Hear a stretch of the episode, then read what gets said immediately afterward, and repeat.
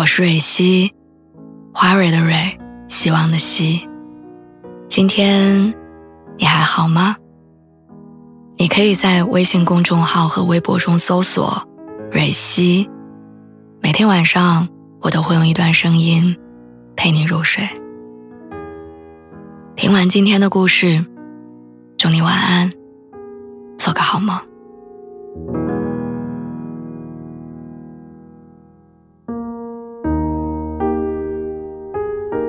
心理学上有一种说法，与人沟通的时候，百分之七十是情绪，百分之三十是内容。情绪能够被接住，那么大多数问题就能解决；情绪没有人能接住，那问题就会变得糟糕。而一段好的感情，一定是建立在接纳彼此情绪的基础上。上个周末，我跟朋友一块坐公交去朝阳公园玩儿。中途上来了一对老年夫妇，老奶奶手里提着菜跟水果，老爷爷呢手里拿了一个很大的玩具车，两个人坐在我们的正前方。在他们的聊天中得知，外孙过两天要从外地过来看他们，两个人高兴的提前准备了很多东西，盼着外孙来能吃的开心，玩的开心。但是没想到，两个人因为聊得太投入，不小心坐过站了。等反应过来的时候，已经快到下一站了。老奶奶就着急忙慌地站起来，一边责备自己忘了看站台的提示，一边为下车之后再转车感到心烦。相比之下，老爷爷显得气定神闲很多。他安慰老伴儿说：“没事儿，下一站是朝阳公园咱们下车去转转。等过两天外孙来了，刚好带他过来。”听完这话，老奶奶紧皱的眉头慢慢舒展，笑着回答说：“那也行，咱俩先去踩踩点儿。”短短的几句话，我能感受到他们之间的感情很好。一个人的情绪能够被另外一个人接住，不指责、不敷衍、不嫌弃，还能用一种轻松乐观的方式，把原本的负面转化为积极。这样的感情很难不长久。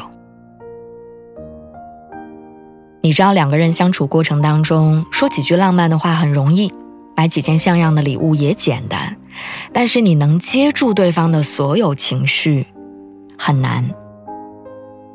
有的人开心的时候会被另一半浇冷水，跟你说不要高兴的太早；有的人生气的时候会被另一半敷衍，说好好好，我错了，行了吧。有的人难过的时候会被另一半不耐烦的问到：“你又怎么了？”当一个人的喜怒哀乐不能被对方所理解和接纳的时候，感情是不会长久的。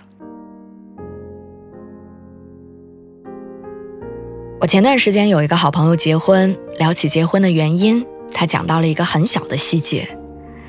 他说他从小是一个感情很敏感细腻的人。凡事容易多想，患得患失，跟前任在一起的时候，经常被一些莫名其妙的小事儿气哭。那个时候，他被说过最多的一句话就是：“你是一个成年人了，你能不能情绪稳定一点？”所以，他一直都觉得自己是一个很麻烦的女孩，任何人跟他在一起都会很累。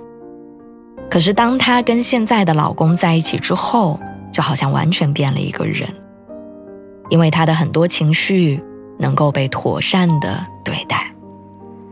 遇到事情的时候，她老公的第一反应从来不是指责，而是跟她讲说：“没事儿，能解决，你别慌。”两个人吵架情绪上头的时候，她老公也从来没有对她放过狠话，说过最多的话反而是：“我知道你这会儿心情不好，很正常，我能理解。等你平复下来，我们再聊好吗？”于是，在温柔的包裹之下，焦躁不安、多愁善感都被抚平。当一个人被好好爱着的时候，就不会再皱皱巴巴了。我之前看过书上有一段话，说很多人喜欢你是因为你漂亮、好看、说话机灵、有趣、好玩儿这些喜欢都暗含着很多期待。而有的人喜欢你是看见你的哭和狼狈，知道你的辛苦和平凡，允许你不美又不乖，但是还想把肩膀跟糖果都塞给你。因为爱不只是分享快乐，还有接纳、包容对方的情绪。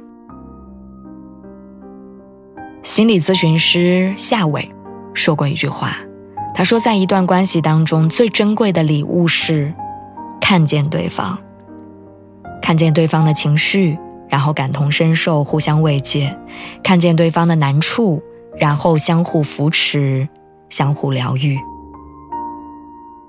如果你跟某个人在一起，能够让你情绪稳定、敞开心扉，能让你自信的笑，更有好奇心的去探索这个世界。那这个人值得你好好去爱。晚安，祝你一切开心。